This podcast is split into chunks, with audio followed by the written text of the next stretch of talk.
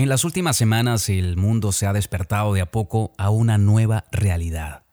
Digo de a poco porque algunos a ciencia cierta aún no comprenden qué está sucediendo. Sin embargo, los profesionales y las compañías han tenido que adoptar al teletrabajo como una medida sustitutiva para continuar generando ingresos. Del teletrabajo hablaremos en el podcast de hoy. Bienvenidos.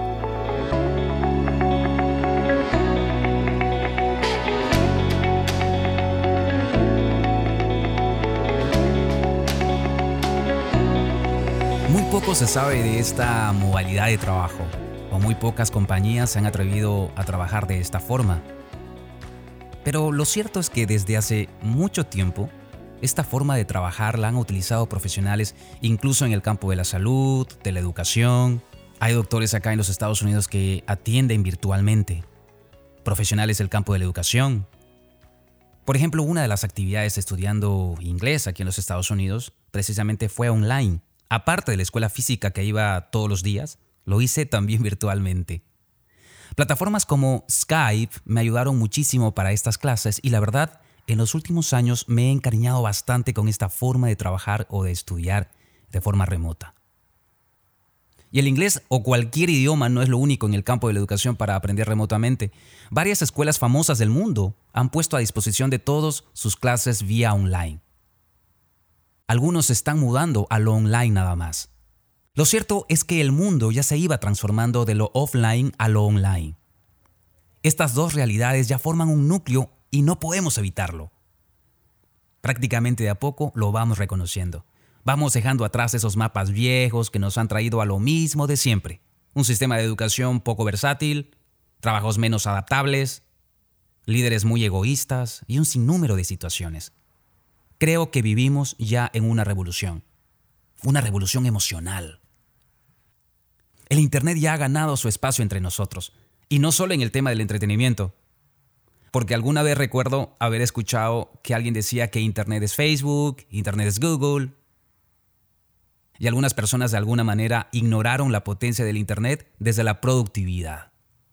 Una cosa es ver redes sociales y otra cosa es trabajar con redes sociales. Las empresas visionarias le apostaron al trabajo remoto desde hace ya un buen tiempo. A algunas le creyeron y a otras no. Esta pandemia que nos tiene en casa a todos, para ellos, para estas empresas visionarias, no ha venido significando mayor ajuste en temas de personal, por ejemplo. Pero sí para aquellas que no se adaptaron a la transformación digital en su momento. Amigos, ¿sí se dan cuenta la gran importancia que tiene hoy en día ser productivos? Qué impotencia estar en casa y no sentirte productivo. Cuando estamos en casa, indirectamente nos sentimos menos productivos. Hay algunas distracciones que nos llevan a sentirnos así. Y a mí me ha pasado que cuando necesito gestionar una idea, hacer la realidad o trabajar en una campaña de publicidad y estoy en un momento de distracción, en mi casa, lo primero que recuerdo es la palabra productividad. ¿Estoy siendo lo necesariamente productivo? Y obviamente el ser humano necesita espacios de distracción pero no podemos vivir de distracciones. Necesitamos ser coherentes con la realidad. Y a esta realidad ya se han sumado o se van sumando empresas o marcas o personas que van encontrando un nicho en medio de la crisis. Veo que hay mayor cantidad de influencers, y no me refiero a los influencers de millones de seguidores solamente, sino gente común, gente que ha adoptado por aportar desde sus plataformas sociales algún tipo de habilidad al mundo. Recuerden, el límite del Internet es la conectividad. Algunos son tan buenos en algo que de verdad tienen que compartirlo. Por ahí escuché algún momento que si tienes talento, debes monetizar ese talento, sacarle provecho, y hoy más que nunca hay tiempo. Regresando al tema de hoy, el teletrabajo, yo creo que es sin duda la mejor opción de hoy y mañana. ¿Saben cuánto nos ahorraríamos? Y hablando de lado, no solo de la compañía, sino de nosotros. Las compañías se ahorrarían, por ejemplo, pagar por espacios físicos gigantes, innecesarios a veces. El empleado se ahorraría gasolina o costos por transporte.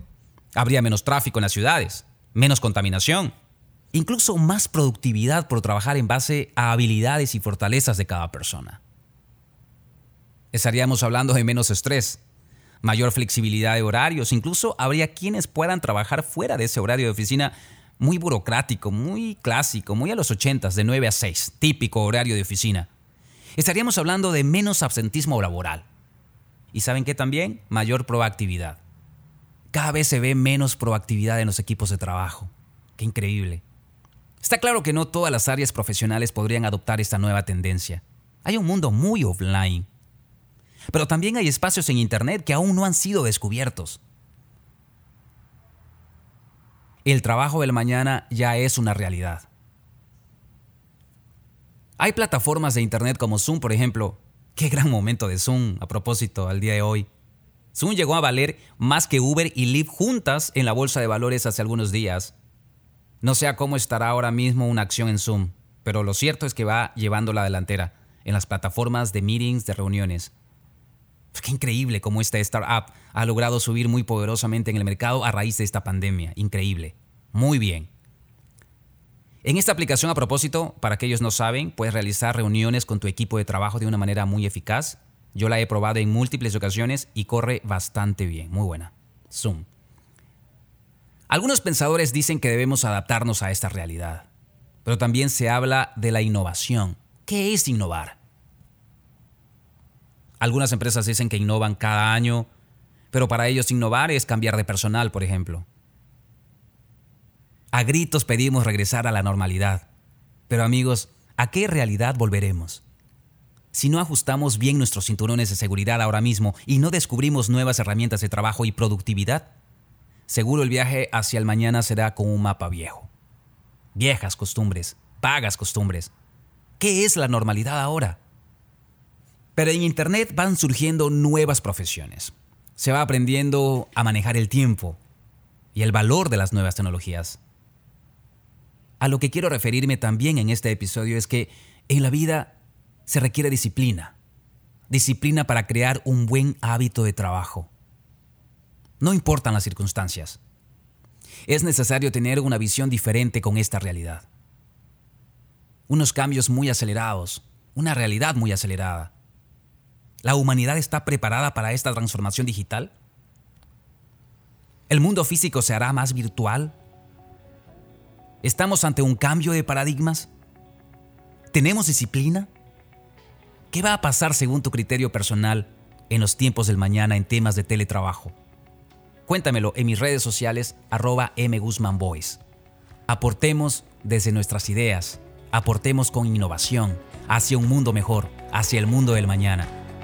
Yo soy Marcelo Guzmán, será hasta un nuevo episodio. Chao, chao.